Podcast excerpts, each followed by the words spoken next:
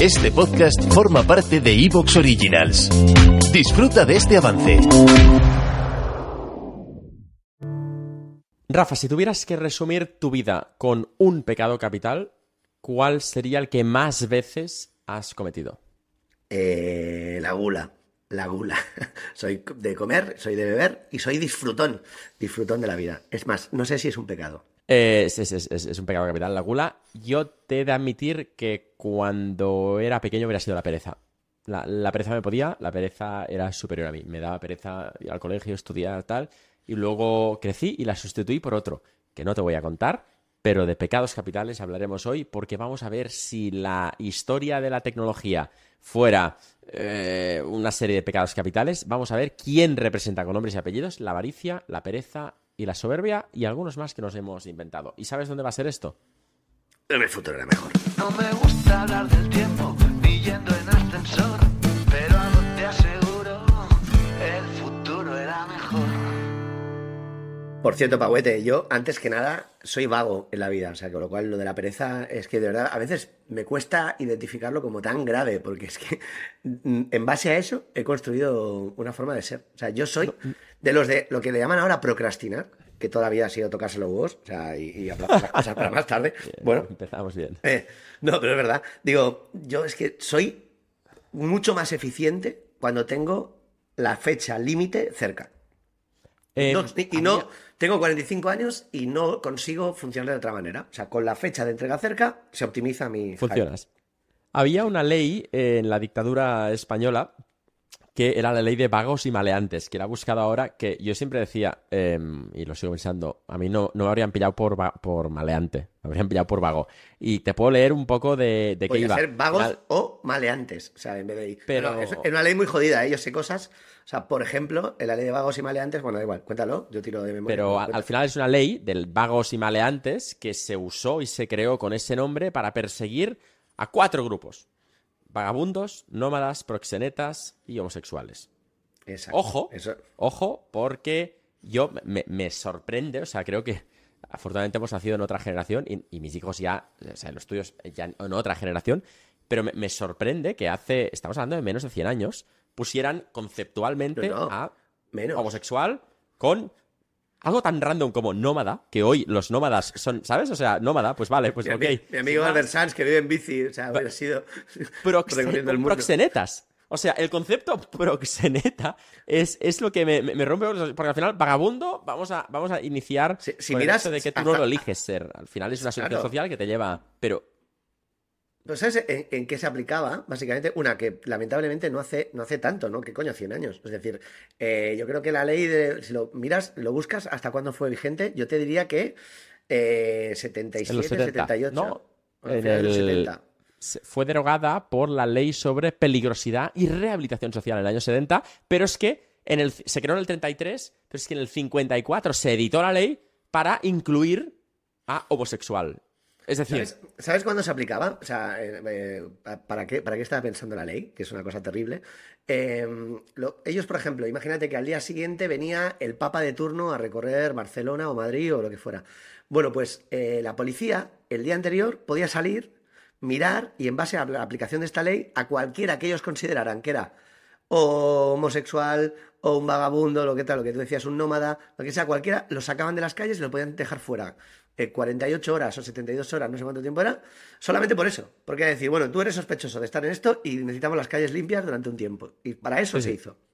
Bueno, en Corea del Norte hay algo muy parecido hoy. El tema es, eh, he encontrado la ley y cómo se refiere a cada, a cada grupo, son 10, no 4, perdón, pero me encanta el punto 1. Bueno, no me encanta, o sea, me parece terrible, pero es que el punto 1 es los, los vagos habituales. Si yo tuviera que hacer un grupo de música contigo, sería, Sería- los vagos habituales. Es como nombre. Este podcast podría llamarse Los Vagos Habituales, porque yo, pregunta, ¿qué, ¿cómo haces para que te incluyan ahí? Pero es que el segundo es O sea, los, ¿puedo- los rufianes, los rufianes.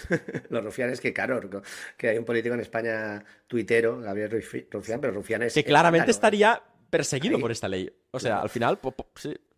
Pero fíjate, con, con lo de los vagos y con lo de la pereza, tú y yo que somos padres, hay un debate, porque evidentemente nuestra educación como padres a un menor debe ser que aprenda la importancia del esfuerzo, porque el niño tiene tendencia a buscar el camino más fácil, correcto. Pero también, por otro lado, una vez un tío mío, que es si- psiquiatra, sobre todo infantil, me dijo una idea que me hizo pensar que es que la ley del mínimo esfuerzo, en el fondo, es una señal de inteligencia. O sea, cuando Eh. tú tienes a un niño que. Una cosa es que el niño eh, a lo mejor quiere una cosa grande porque le llama la atención y es pesada y agarra lo- un papelito porque lo tiene cerca. Eso no. Pero a veces nuestros hijos, cuando de repente te buscan el camino de vago para evitar hacerse un trabajo, le han pedido a otro que se lo haga o le han manipulado, evidentemente lo tienes que corregir, pero en cierto modo también es no es un mal síntoma, porque ves que el niño está pensando. Igual está pensando por el lado oscuro del rock and roll y le tienes que reconducir, pero el mínimo esfuerzo es una señal de inteligencia. Esto lo, lo reivindico yo. Al, al final eh, hay esa frase mal atribuida a Bill Gates que dice, dele una tarea compleja a un vago y encontrará la forma más eficiente de hacerla. Está mal atribuida porque está demostrado que no es de Bill Gates, pero que me parece igual una, una gran frase.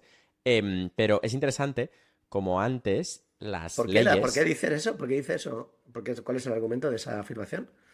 No, no, el- si le das una tarea muy compleja a un vago, eh, va a encontrar la forma más eficiente de hacerla, la, la forma más fácil, porque buscará el atajo para hacerla rápido Claro. y cuando a otra persona se hubiera tirado, no se hubiera preguntado el qué y se hubiera puesto a hacer 20 horas, cuando el vago, el perezoso, hubiera sido, pues voy a pensar, mira, si lo hago así, solo dedicaré una hora. Pues ahí está. Pero el tema es que eh, si miras leyes de la época franquista, dictadura española con, con las actuales, las actuales dan bastante más vueltas, el BOE se ve muy rápido.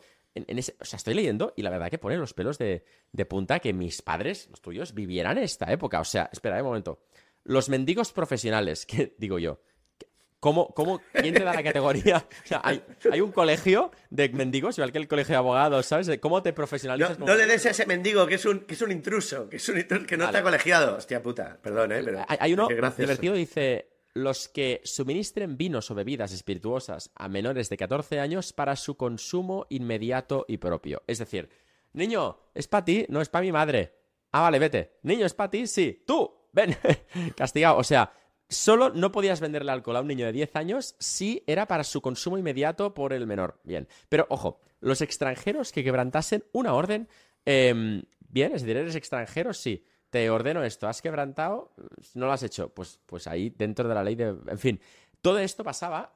No son pecados capitales, el pecado capital era la dictadura, pero. Pero tenemos que hablar de pecados capitales, porque se nos ha ido Sí, sí, no sé por qué hemos entrado en estos recovecos de la, de la vagancia. Pero bueno, el otro día todo esto viene porque la semana pasada eh, hicimos un programa sobre pecados capitales y su aplicación al mundo tecnológico. Pau buscó la analogía de eh, cuáles hubieran sido eh, los, las conductas dentro del mundo de la historia tecnológica reciente, últimos 20 años, que mejor encajaban en pecados. Nos moló tanto y como somos ya dos abuelos cebolletas, pues le dimos tantas vueltas que nos quedaron algunos fuera y esta es la parte 2, amigos. Lo tenéis, eh, lo podéis escuchar tanto en Evox como en X, anteriormente Twitter, anteriormente estábamos mejor sin Elon Musk.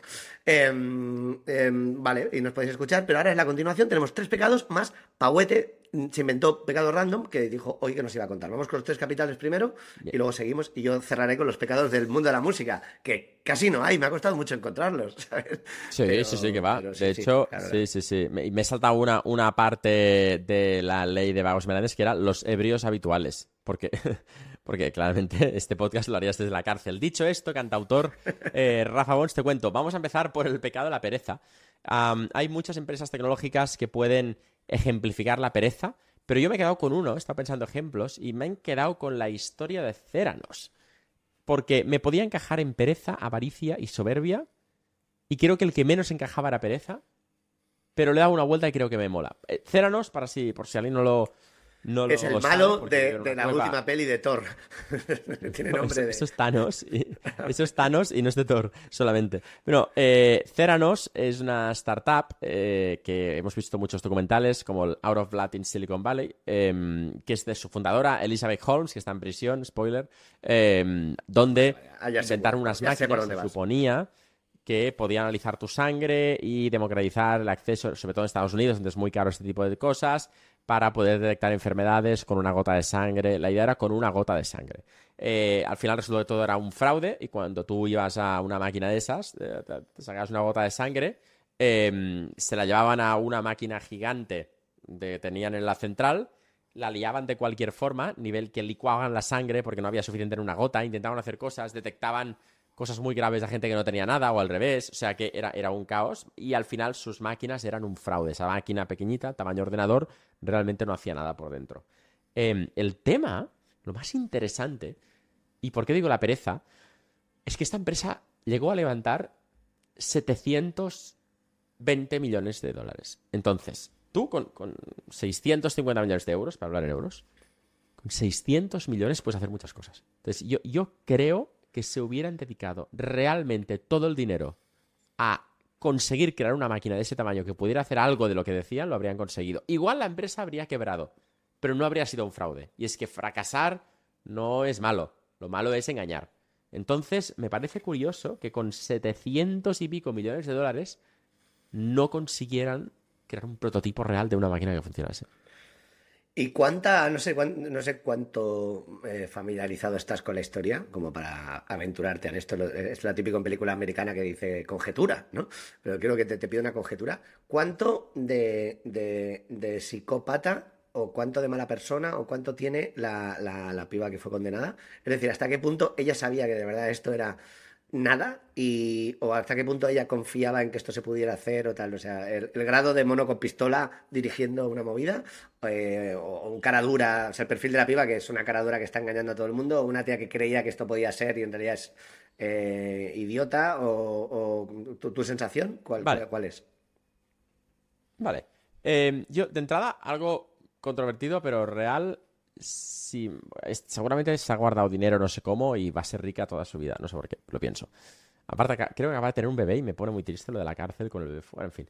Pero yo, si tuviera que hacer un equipo buscando a según qué cosas, em, después de que pague su cárcel y lo mal que ha hecho, em, no me, no me daría miedo trabajar del lado cliente o del lado propio de equipo con una persona. O sea, yo creo que los perfiles más extremos, tipo Adam Newman de WeWork o Elizabeth Holmes de Theranos, em, son personas muy, muy, muy inteligentes que se meten en un sendero donde, del cual no, no saben salir. Yo, yo creo, sea, al final, Adam, Adam Newman de WeWork salió muy bien porque le echaron, pero se llevó mucho dinero y tal, y Elizabeth Holmes, pero no son tan diferentes las historias. Si algún abogado me escucha dirá, sí, esto es un fraude y esto no, ya, ya. Pero seguro que estos son caminos que se entre... Y de repente, eh, La- la de. WeWork cambiando es- tres variables, Exacto, lo de WeWork es mm, raro de narices. pero, WeWork, pero el, recordemos el los, fundador los- se fue con mil millones, sí. Sí, sí, eh, los, los coworking, ¿no? Es decir, la empresa más grande de coworking y sobre todo el tema de los WeWork es, es mm, otro ejemplo claro de esas empresas que consiguen millones y millones y millones y millones de financiación, más todavía que el caso este que has contado tú de Cenos, ¿no? El de WeWork que llegó a conseguir unas rondas de inversión, aparte es que lo ve, pero por lo menos lo veías, porque veías que tenían un edificio en cualquier ciudad del mundo donde fueras, o sea, ya en ciudad, o sea, yo, yo, yo los he visto en Madrid o en Barcelona y tal, me parece, en Madrid sobre todo, y eh, edificios Sí, espectaculares. Pero una cosa, ¿por qué trabajarías con alguien como tal? ¿Su inteligencia tan inteligente Con- por encima del resto son como para que justifique la psicopatía?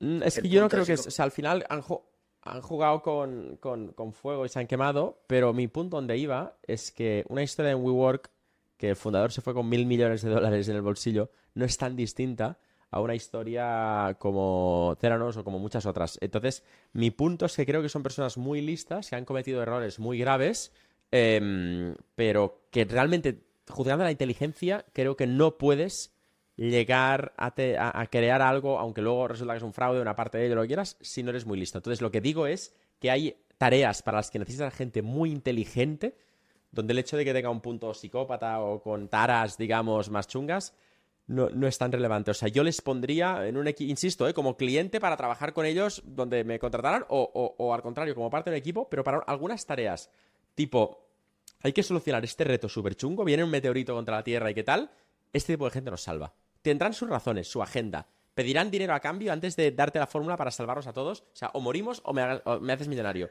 Pero creo que hablamos de gente a, a un nivel de inteligencia superior al, al que tú y yo podríamos llegar a tener. O sea, los tendrías en una habitación para una crisis de tal. Igual está muy guay el ejemplo. Sí. Eh, está lo de pereza un poco... eh, No, porque, porque es que creo que les dio pereza. O sea, ¿en qué se ha gastado el dinero? Y después, perdón, perdón, hay una historia ahí, ¿eh? Hay una historia de amor. O sea, hay, un- hay un romance entre Elizabeth Holmes y la persona que trajo eh, para llevar un poco la empresa, que es Ramesh Balwani. Entre Holmes y Balwani se hubo, y está explicado en el juicio y demás, que hubo un tema, un temita, un romance bastante intenso y, en el, y, y lo llegaron a contar. O sea que hay, hay todo un tema oscuro allí dentro que me parece fascinante. Ha habido muchas, el otro día hablabas de Kodak, para que no me acuerdo qué, ejemplo de, de pecado, el otro día hablábamos de esto, pero, pero hay también muchas empresas que supongo que han tenido pereza a la hora de, de actualizarse. ¿eh? Bueno, estos son los protagonistas del romance. Eh, Eh, eh, cuida, cuida, cuidado lo que vas a decir, Rafa. Ella no, es, es que- mucho más atractiva que él. Esto es, esto es objetivo. Ella es- o sea, él es mayor que ella y, y ella es más guapa que él. Esto es así. Este señor, mm, con todos mis respetos, pero po- podía ser mayor que él y menos, y menos. Ella tampoco es que sea eh, tal, pero vamos, es más, más joven y más mona. El Él, tío es un él hoy tiene clarísimo de arranque. 58. oh, él tiene 58 años, ella tiene 39 años. Em, Sí, sí. sí. Bueno, sí, sí. Sí, pues lo que sea, Bueno. el- la erótica del poder, amigos. Bueno, hubo, hubo, hubo, hubo tema. Entonces, Hubo tema. eh, ¿por qué digo la pereza? Y para cerrar esto, yo creo que es un ejemplo de que cuando tienes tanto dinero y tanta gente importante porque llegaron a invertir famosos, políticos, tal, em, se te olvida del propósito, el purpose que llaman los americanos y dejas de, de- de invertir en, en hacer realidad Pero, tu sueño y te... y te- ¿Había alguna, alguna premisa lógica? O sea, ¿tenían algún fundamento científico? En la- Sí, sí, o sea, creían que podían llegar a miniaturizar el, el análisis, asumieron que si miniaturizaban todo el proceso, con una gota de sangre se podría hacer lo mismo que con un tubo de sangre, que es lo que antes se necesitaba, porque una gota de sangre te lo pueden sacar en cualquier gasolinera, ¡pum! Eh, pero en cambio el tubo entero tienen que, hay una persona profesional que tiene que estar ahí, una enfermera, enfermera que se va a sacar sangre, ¿qué tal? Con lo cual el coste en Estados Unidos se dispara muchísimo. Pero si tú metías el dedo dentro y te sacaba una gota de sangre, ya no necesitabas profesional. La persona que te atiende en la gasolinera y cobra un precio por hora ridículamente inferior al de un enfermero profesional, podía sacarte esa gota. Entonces, el, el tema era que podía, el propósito era uno de los más guays que, que ha habido en una startup de este tipo. Permitía democratizar el acceso a conocer eh, enfermedades, eh, precaución, campañas, incluso en el futuro se hablaba podía llegar a detectar cáncer. Claro, es que mola. También se pusieron en contra a cuántas farmacéuticas y hospitales que les querían muertos. O sea, también, ojo, qué enemigos te buscas en Estados Unidos en un sitio donde una ambulancia que te recoge y te deja en el hospital te viene con una factura de 3.000 euros por haberte llevado una ambulancia esos nueve minutos sin médico. O sea, que al final es Claro, meterte en la boca del lobo. Que el coworking, pues mira, ¿qué quieres que te diga? Pues, pues, pues Eh, no hay tanto eh, lobby ahí. En la lista de gente a la que no quieres enfadar en la vida, por lo que sea, ¿no? Están, eh, está Liam Neeson y está luego después viene, viene esta gente. Vale, vale, guay. Compro, compro el ejemplo, me ha gustado. Venga, siguiente pecado. ¿Dónde vamos? A ver, nos quedan soberbia o avaricia. El, el de soberbia es evidente. O sea, el de soberbia, al final, pues, pues empieza por, por Elon, Elon, Elon, Elon. Eh, Oye, es curioso, lo de, es curioso lo de la soberbia. Yo, es, es de las cosas que más odio en el mundo, la soberbia. Es quizá, y creo que es algo particularmente, eh, creo que a nadie le gusta en el mundo, evidentemente, creo que en España particularmente. La soberbia es, mm, es algo que, que la gente detesta. Detesta mucho, quizá por- porque también durante muchos años hubo muchas diferencias sociales, quizá porque está asociado a eso, pero, pero es de los pecados que más odio eh, y de las conductas humanas que más detesto. Todos a veces. Pero un somos momento, un- soberbios, un- pero- una, una pregunta, ¿eh? Hay veces que hay mucha gente que mezcla la soberbia con la riqueza. Es decir, Amancio Ortega es ah, asquerosamente rico, No. pero no, no es soberbio.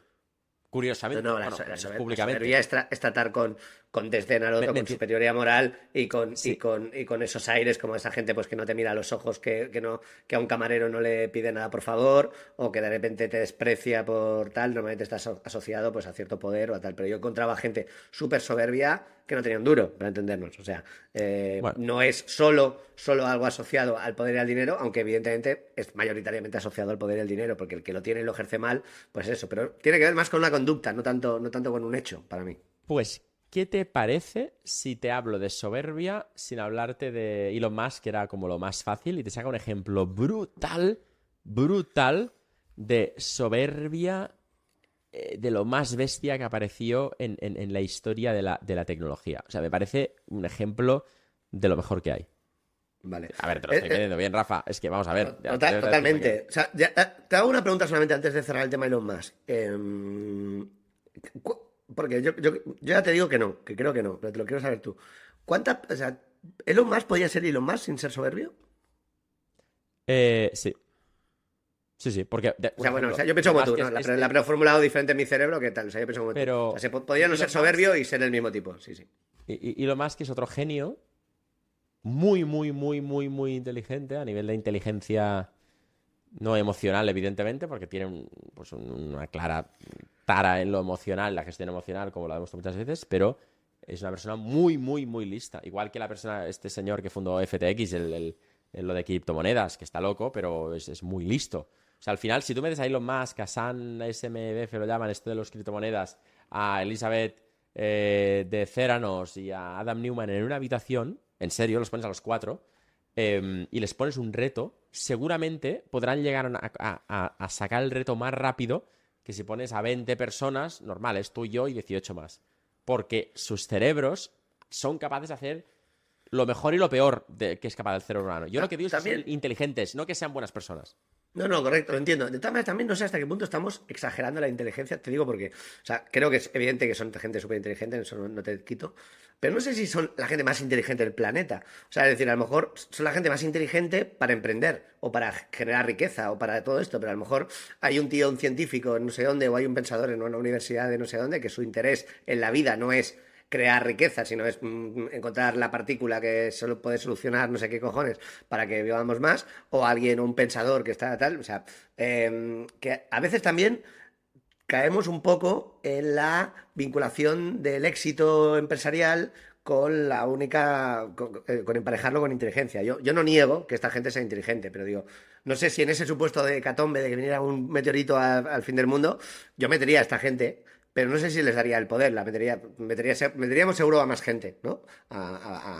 Habrá pensado, tú, tú que has hecho conferencias y por ahí, de verdad haber encontrado gente que a lo mejor no es millonaria y que tiene un cerebro privilegiado también. Sí, de hecho, bastantes. Y de hecho, hace poco estuve involucrado en un proyecto que precisamente lo que buscaba era la inteligencia de verdad. Y se demostró que la inteligencia de verdad no veía por los test. De hecho, que había gente. Pero me un caso un chico, nivel de inteligencia, pues si un ser humano.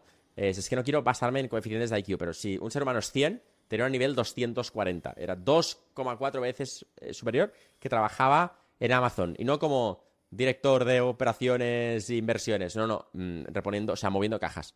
Eh, y era un fracaso absoluto escolar, no había encajado, había suspendido todo y tal, pero eh, tenía una serie de habilidades que hay gente cercana se del proyecto y tal, y lo presentó y era capaz de resolver, se me pone la piel de gallina al recordarlo, resolver retos que tú o yo, una persona normal, tardaríamos igual 4 o 5 minutos en 20-25 segundos.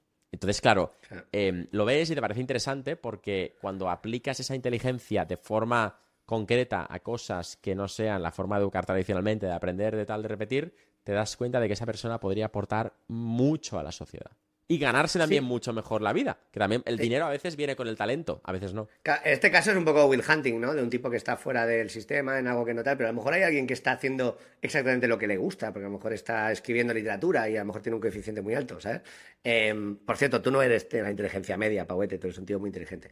Pero de todas maneras... La- qué bonito. la- Tú también, guapo. Yo, las inteligencias, yo tengo mis talentos, pero, ca- cada- pero hay tipos de inteligencia. Esto es verdad, que, que también es una cosa muy interesante de aprender como, como ser humano. Que, y tú y yo, de hecho, un día podemos hablar de eso, pero hemos tenido charlas a veces en lo privado sobre nuestras habilidades máximas y sobre nuestras lagunas, y es interesante. Tuvimos una charla un día muy interesante. Pero es verdad, cada uno tiene. Yo, yo, por ejemplo, confieso mi debilidad máxima. Soy malo eh, en- entendiendo em, gráficas. O sea, mi cerebro es. mi- a mí me explicas una historia o leo y lo abstracto, incluso con la matemática, aunque yo he sido de letras, entiendo siempre, o sea, abstraerme, pero de repente.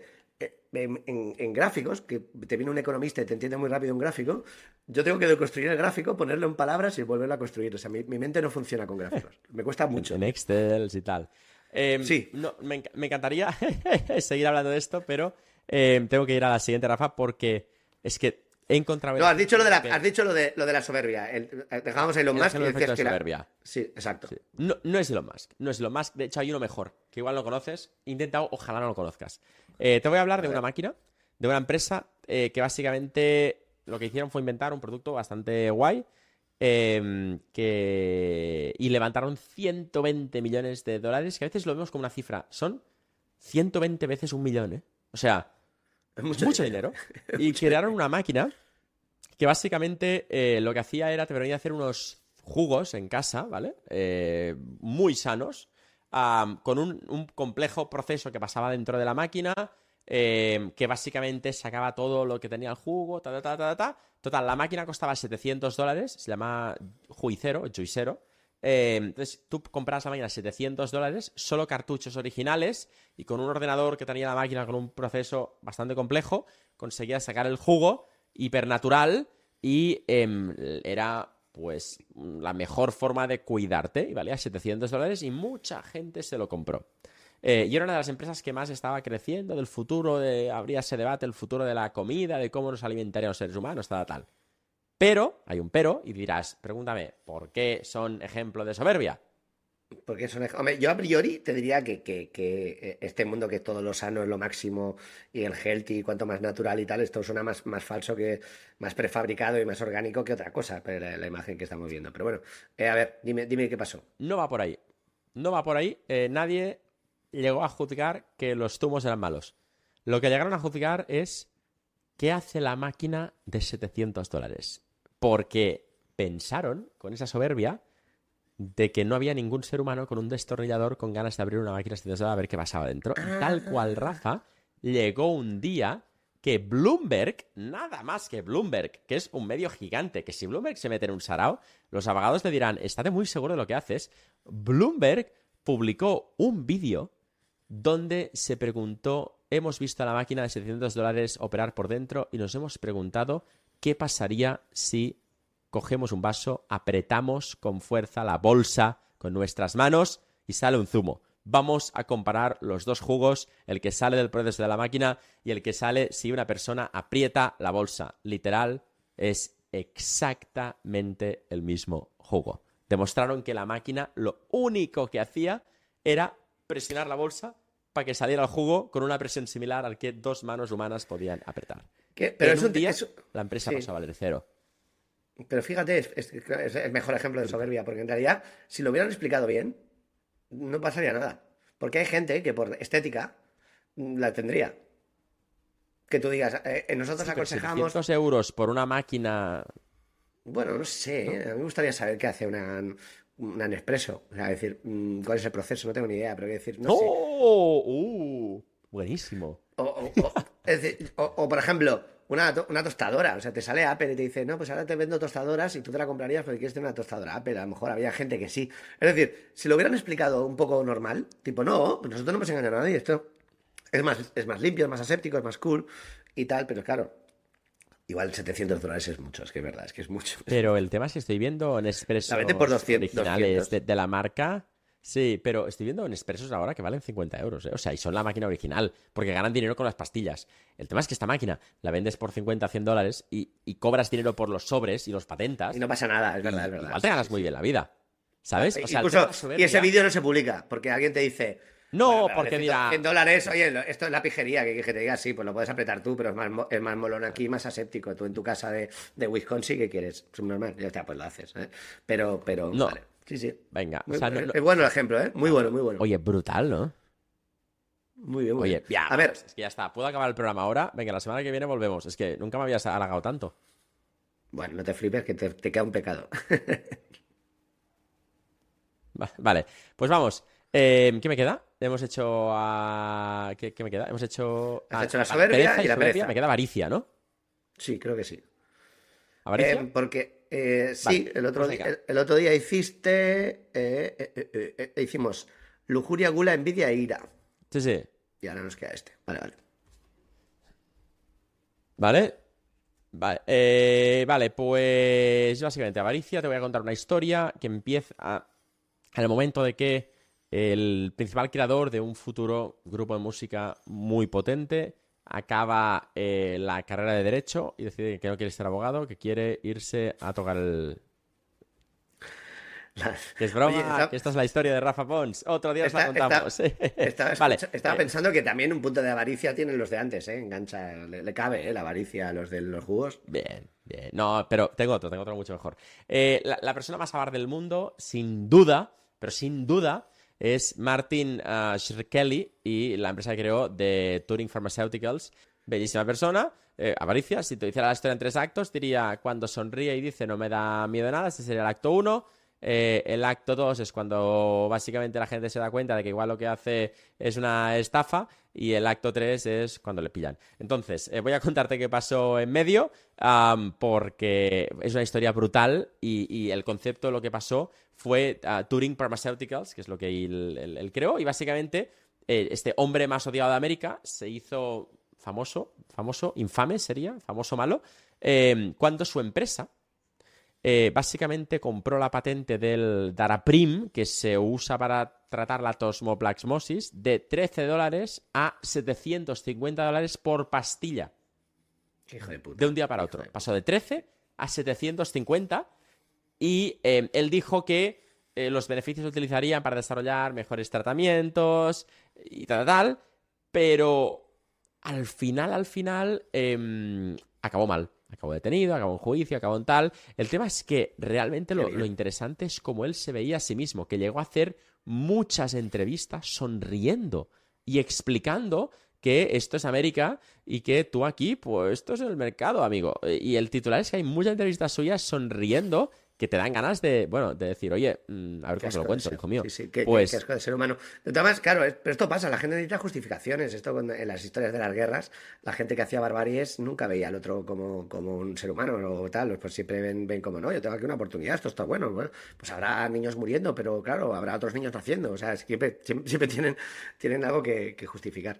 Eh, ¿Y por qué lo detuvieron? Aparte por el mero hecho, pero digo, pues, pues, ¿algún delito concreto? ¿Sabes por qué o no, no lo sabes?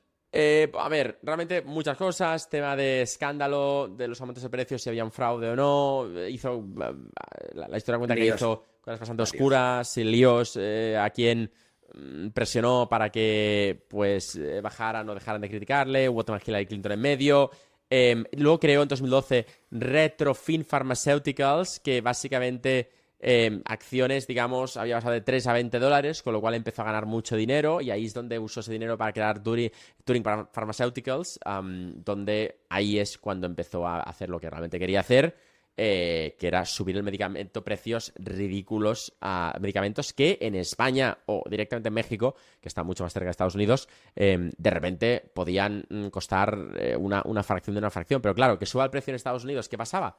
Que los mexicanos ya no querían vender la pastilla a mexicanos, se la querían vender a americanos. En lugar de venderla a 13, la vendían a 200. Con lo cual, los americanos bajaban y se ahorraban un 70% y los mexicanos se cagaban en todo porque de repente decían, pero tío, me ha subido el precio, no, es para ti, es, es para eso. Entonces de- de creó todo lo que hemos contado, lío de- y, dime, perdona. Sí, no, perdón, está, está en prisión, básicamente en 2017, y oficialmente es eh, fraude eh, por actividades en fondos de cobertura, pero es un poco como que el, el- el- el- el mafioso que condenan por, por evasión fiscal. O sea, ahí, ahí había más.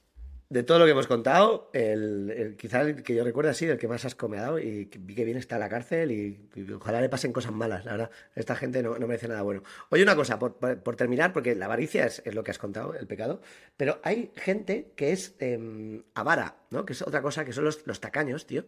Y es algo que yo últimamente reflexiono mucho porque he conocido a gente, de verdad, eh, que tiene dinero y vive como eh, con una miseria absoluta. Y el caso más loco es el, el tú sabes, ¿no? El, el que era el fundador de Ikea, que es un tío que, Sí. que- que solo compraba ropa de segunda mano, que vivía con una austeridad máxima, que dices, qué pena de ser humano. O sea, esto lo digo yo ya directamente. o sea, ¿para qué ¡Hola! ¡Hola! No, pero es verdad. A ¿Pero a por porque qué? A mí, to- a mí toda esta gente, de verdad, porque odio la gente que es miserable. Es que quizá la cosa ahora con los años que me ha pasado, o sea, la gente que no, que no, que no, mm, que no es generosa con su vida. O sea, que gente que, que, que- que siempre está mirando, pues voy a hacer una fiesta, pero no quiero comprar según qué bebidas para no sé cuándo. Que no tiene nada que ver con tener dinero, porque hay gente que, que no tiene un duro y lo que tiene lo comparte o, lo, o tal, ¿no? O sea, es, es una cuestión como de, de- de esa gente que, que siempre está viendo a ver si la invitas tú y que nunca hacen por... ¿sabes? Esta- este tipo de gente en la vida, eh, conforme más, nunca me han gustado, pero conforme más mayor me hago en la vida, menos, menos los quiero, tronco. Y, y- y me sorprende cuando salen casos de millonarios. Cuento el caso del de Ikea, que es un tío, pues eso, que, que- que no sé si ha muerto ya, pero que, que vivió, vivió toda la vida como si, como si, vamos, como si no tuviera un duro. No, no tuviera un duro. O sea, con una austeridad máxima y, y- y vamos, que el tío se le, se le caía el jersey, le salían pelotillas y lo seguía llevando, ¿sabes? Oye, una cosa, una cosa, un momento. Tú y yo somos catalanes, para quien no lo- este programa escucha gente de otros países, tenemos fama de tacaños, que yo siempre he dicho que, que no, pero que el mito tiene algo de verdad, porque ahí el concepto pagar a la catalana, que si alguien no lo sabe, es en lugar de si somos ocho, ha costado 200 euros, dividimos y cada uno paga lo mismo, es somos ocho, ha costado 200 euros, levanta uno la mano y dice, es que yo no he tomado sangría y eh, el primer plato lo he comido la mitad, con lo cual calcúlamelo y quítame eso y tal, entonces a mí me tocan 13 euros, que son cuatro menos que a ti, Yo y eso es pagar a la catalana. Yo eso lo odio, Vale. lo odio, lo, odio a muerte. Yo soy, yo soy catalán, no, o sea, poco, poco. Y Yo sí. en mi grupo, o sea, sí, hacíamos, sí que Yo- yo era el que, no, el que no bebe alcohol. Eh, claro, pues por eso digo, pues, pues, o sea, en fin, yo odio, odio estas cosas, cada, cada vez más, cada vez más, te lo digo, te lo digo de verdad, o sea, lo, lo odio. Bueno, Pauete, dijiste el otro día, eh, nos quedan pocos minutos porque da por, mucho de sí, pero, pero enunciaste una cosa, yo también la enuncié, que la quiero con- contar, cerraré con eso, pero tú tiraste tres, eh, unos titulares que son, a ver si lo tengo aquí apuntado, que es la desconexión. Los tengo, los tengo. Obsesión por la innovación, nostalgia excesiva, perfeccionismo inalcanzable, autopromoción exagerada. Pecados que me inventé que podrían ser los pecados capitales de hoy. Bien, me gusta, pero no, nos gusta. Danos, danos, danos argumentaciones de por qué. Pues mira, me he hecho un ejercicio que es si actualizáramos los pecados capitales a cosas eh, de hoy, ¿quién encajaría en cada uno? ¿Vale? Y he intentado usar empresas parecidas, pero, o las mismas, pero en pecados nuevos. Es decir, si hablara, por ejemplo, autopromoción exagerada, está este afán de la, de la visibilidad y de tal, podría ser Elizabeth eh, Holmes con Céranos, pero hay ejemplos que no encajan en ninguno que tenemos que buscar nuevos. Por ejemplo, el perfeccionismo inalcanzable es algo que hemos visto últimamente con cosas bastante divertidas, como empresas que fabrican videojuegos. Crear un videojuego hoy, AAA, cuesta mucho más dinero que hacer una película buena, ¿qué tal? O sea, es, es- es cientos de millones de euros metidos en un videojuego. Y Sí, sí, es la- la- desde hace años donde, donde más dinero va de, lo, de la inversión en, en el mundo audiovisual, de lejos. Y hubo un, caso muy flagrante, muy divertido, porque se llamó Cyberpunk 2077 de CD Projekt Red, em, que básicamente el juego se retrasó varias veces, pero em, luego se lanzó, después de un montón de retrasos, que querían que fuera perfecto, dijeron, lo volvemos a retrasar porque que sea perfecto, se lanzó y era el juego con más errores de la historia. Estaba lleno de bugs tontos, asquerosos y que lo hacían injugable. Entonces se demostró que realmente no tenían nada, que era humo y hubo, al final el juego es bueno y lo han ido arreglando poco a poco, pero estuvo a punto de quebrar la empresa. Y ese perfeccionismo alcanzable es un pecado que muchos cometen. Sí, porque estamos en, en- en- en una época también de, de- de mucho filtro, de mucha gente opinando, de, y también de la sensación de que cualquier, un poco lo que le pasó a la piba esta con lo de la sangre, de creer que casi cualquier cosa es posible, ¿no? Estamos en un momento Pero esto que- es bueno, eh, ¿no? Depende de cómo lo gestiones. Dep- dep- depende de cuánto, de cuánto se meta la ambición. Es que el problema de estas cosas también es eh, la necesidad de resultados. O sea, si tú al final eres un creador eh, que estás dentro de un sitio que estás creando cosas, Pauete, un laboratorio, mm, aunque sea de ideas, aunque sea de, de- de- de proyectos, y no tienes una presión de resultados, pero normalmente para que tú puedas trabajar la gente mete dinero. Tú estás fa- familiarizado con las rondas de inversión. Y la inversión no es gratis, evidentemente. La inversión está sometida a según qué, a según qué exigencias. Y estas exigencias condicionan un poco el trabajo. Eh, yo creo que, que- sería eh, utópico o idealista pensar que no es así. Es decir, um, si tú cuando meten dinero para un proyecto no tuvieras una necesidad X de resultados eh, a veces por plazo y a veces por, por éxito, como diciendo, a mí un margen de un 20% no me interesa. A mí me interesa que anules todo el mercado y aunque tal, y que seas el uno y que esto luego multiplique por mil lo invertido. ¿Puede pasar? Eh, podría, y de hecho hay muchos casos, pero cuanto más riesgo hay, digamos, cuanto más riesgo coges, más normal es que lo pierdas todo. Y el problema es que el que le sale bien la multiplicación de por mil, acá él se vende como un visionario cuando lo que realmente es es afortunado. Y como la suerte no se puede comprar ni repetir, mm, suele acabar arruinado. Es un poco la razón por la que mucha gente que le toca la lotería acaba arruinadísima. Claro, es Eh, el, el punto. Tira. Te, te doy, te doy uno más, uno más y te cuento una historia. Una historia para que acabes cabreado que yo viví y me pareció más repugnante que la de Martin Srikeli. eh, cuéntame uno, te cuento yo lo de la música y cerramos con la historia. Vamos, vamos, vamos, vamos, vamos. Eh, te cierro con la obsesión por la innovación, que es un pecado que nos inventamos. Yo creo que aquí encaja Google con una cosa concreta, que es Google Glass.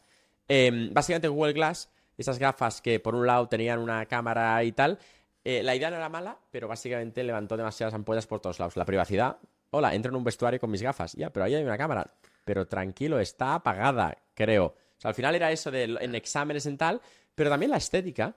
Y me encanta un concepto, Rafa, bastante guay, que es cuando Google Glass, para venderse, empezó a poner a gente guapa en los anuncios. Entonces tú veías gente atractiva, modelos, que estaban usando sus gafas, en plan, oye, pero que esto es lo mejor, es lo que llevamos cada día, que tal, que cual, que esto es el futuro.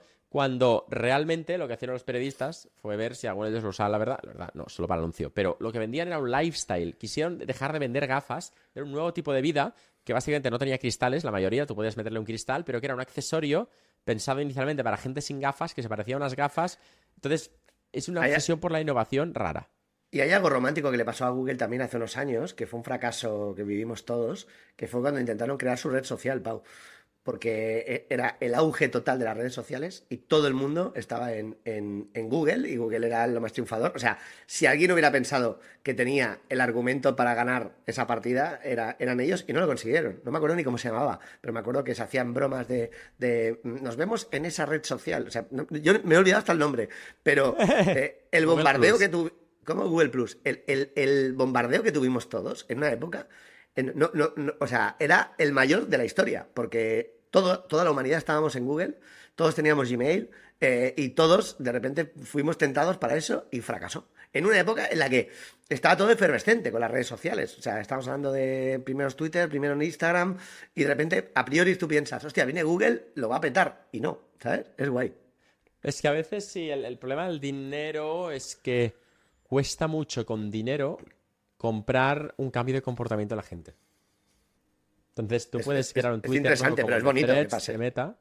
Sí, es, es- es bonito, es bonito. O sea, la gente sigue escuchando a músicos que luego de que entren en la cárcel por asesinos. Y es que dicen, es que la música es bonita. O sea, así De me- toda- o sea, al final. Me, me viene, bien que me lo vengas porque te voy a tirar, te lo voy a tirar rápido. Estuve, porque lo tiramos el otro día como titular, estuve pensando cuáles podrían ser los cinco, cinco, cinco conductas del mundo de la música que, que- que para mí son, son grandes errores. Y uno de ellos, Pauete, el primero es el monopolio. Porque uno cree que la música, una percepción que tiene de los últimos años es que se ha democratizado más. Es verdad, o sea, se ha democratizado más, pero no significa que siga siendo democrática. Es verdad que todavía, eh, que hoy en día, afortunadamente, y hace 20 años era más difícil, pues puede haber un chaval desde su casa que eh, saque la música y se, haga viral. Esto pasa, ¿ok? Pero al final, no me digas por qué las multinacionales musicales han conseguido volver a copar todos los canales de acceso. Y de repente, eh, si lees sobre Spotify, pues te das cuenta que las listas de Spotify pues siguen en su gran medida condicionadas y gestionadas por las grandes discográficas. Con lo cual, la nueva radiofórmula que es esta, o sea, todo el mundo digital que nació súper libre, de repente, por lo que sea, otra vez, pam, pam, pam, Por pam, pam, sea. el dinero, las multinacionales lo están copando y, están, y detrás de todos estos chavales que empezaron en su casa, detrás están las grandes productoras organizando los conciertos, organizando todo y firmándoles los discos. O sea, no le- no- ya no les dan pasta para grabarlo porque dicen, no, tú te lo grabas en tu casa eres muy bueno, pero yo, tú sin mí, yo te voy a hacer que suenes no sé dónde. Y al final volvemos otra vez, se han hecho necesarias otra vez, ¿no? Otra cosa, la tiranía de los números, Pauete. Eh, que es Oh, como oh. a- ahora, hay un vídeo el otro día que viralizó, lo que, que hizo el cantante de Dorian, como ahora muchos de los artistas emergentes los están fichando en base al número de seguidores que tienen en sus redes sociales. Y claro, ¿qué, qué pasaría con, con- qué pasará con esos músicos que habrá hoy seguro? Que muchos de ellos, aparte, son gente con perfiles sociales particulares, porque la música, el mundo de la música, eh, muchas veces la han hecho genios un poco eh, sin capacidad social, que luego a lo mejor se suben al escenario y son la hostia. Pero eh, ¿Qué pasa con esos tíos que son los no populares del instituto, los no populares de redes sociales, pero que tienen un talento brutal para la música? Antes había un rincón para ellos, pero en este nuevo modelo no lo sé yo. Otro pecado, la necesidad del formato. ¿Te, te lo has currado, eh, Rafa? O la- Sí, Venga, dale, dale. Lo he pensado. La necesidad del formato. Eh, como todavía, esto, somos todos muy modernos, pero todavía necesitan vender y todavía estamos haciendo CDs, ¿no? Es algo curioso, como todavía eh, eh, necesitan Sí. un formato para que todo tenga un sentido. Y como no, no, no aparece, pues sigue siendo CD, pero si mañana aparece un cacahuete musical, lo van a hacer, ¿sabes?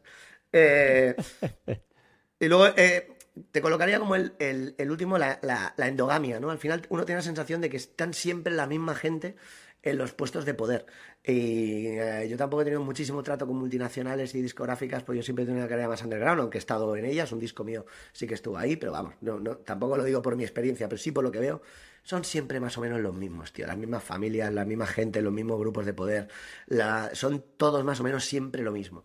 Y estos son grandes pecados de la industria musical hoy que se vende aún como muy novedosa y siguen todavía corriendo detrás de las cosas para meterlas en su saco, ¿vale? Esto es lo que te quería contar del mundo de la música y los pecados. Y el último, te puedo poner un cierre positivo que es eh, la única parte positiva es que gracias a muchos de los pecados se han escrito las mejores canciones de la historia de la humanidad. Gracias a eso, gracias a que la- al ser humano no es perfecto, la música ha sabido sublimarlo y darnos cantidad de canciones, las mías las primeras, no digo como grandes, pero sí como fruto de malas conductas. O sea que, que eso lo tengo que decir. Cierra con tu historia si quieres y ya le damos un cierre. El programa está siendo un poquito más largo, pero vamos a Me ver. da igual. Es nuestro programa y podemos. En fin. Eh, yo. Sí, sí, exacto. El, eso, eso. Lo- el ejemplo, el mejor ejemplo de. Yo te cuento la historia, tú le pones la lista de pecados, ¿vale? Conocí a un tipo eh, en México, eh, rico, o sea, le había ido muy bien y tenía una empresa, y seguro que había algo de mérito, pero con la historia lo pierdes todo, ¿vale? Entonces, se compra una, una casa, eh, un, terreno en, en el campo, bastante lejos, como a dos horas de Ciudad de México, que ahí es cerca, pero medidas España es muy lejos, dos horas en, coche. Eh, el rancho y tal, por fuera lo hace bastante sencillo, con apariencia de destrozado y demás, que puede ser con una perspectiva de seguridad, que nadie entre a robar, lo que quieras, ¿vale? Entonces, literal, hace una piel falsa de que parezca es una mierda. Por dentro pone la ultimísima tecnología, riqueza, o sea, pero en plan mármoles, hasta esas cosas que dices, ¿para qué te gastas dinero en esto, ¿vale? Pero paredes de mármol, o sea, brutal. Em, pero la parte que se veía desde la calle muy, muy mala y por fuera, tal. Pero espera, espera, Rafa, espera. Entonces yo le cuento, pero bueno, esto es por seguridad y tal. Y dice, bueno, sí, sí, sobre todo por posicionamiento social, tal. Y me dice la frase, "Em, es que aprendes mucho siendo pobre algunos días. Y digo, ¿cómo? Yo ahí me quedé como juego. ¿Cómo? Dice, que yo voy ahí y lo primero que hago es ir a pedir por favor a mis vecinos que me presten algo de dinero.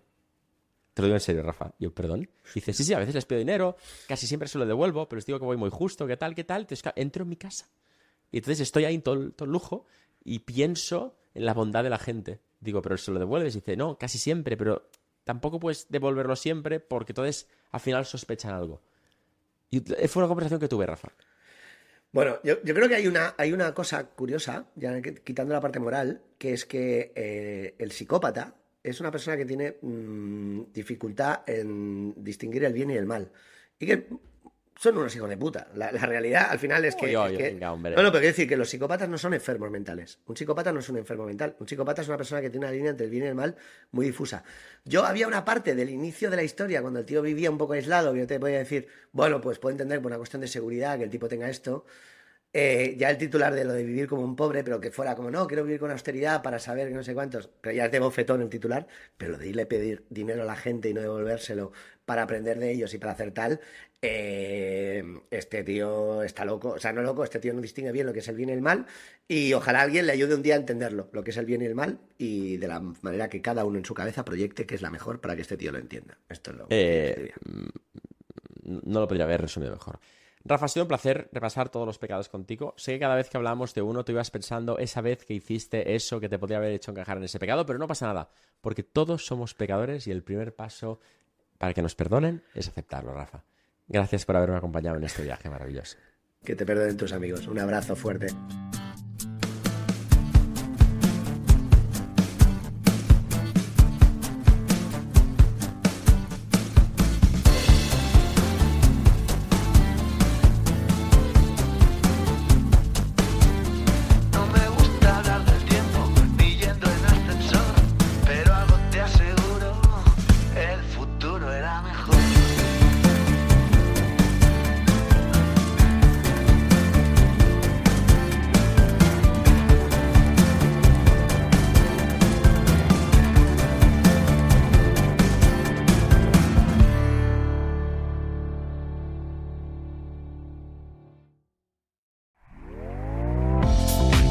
Gustando lo que escuchas?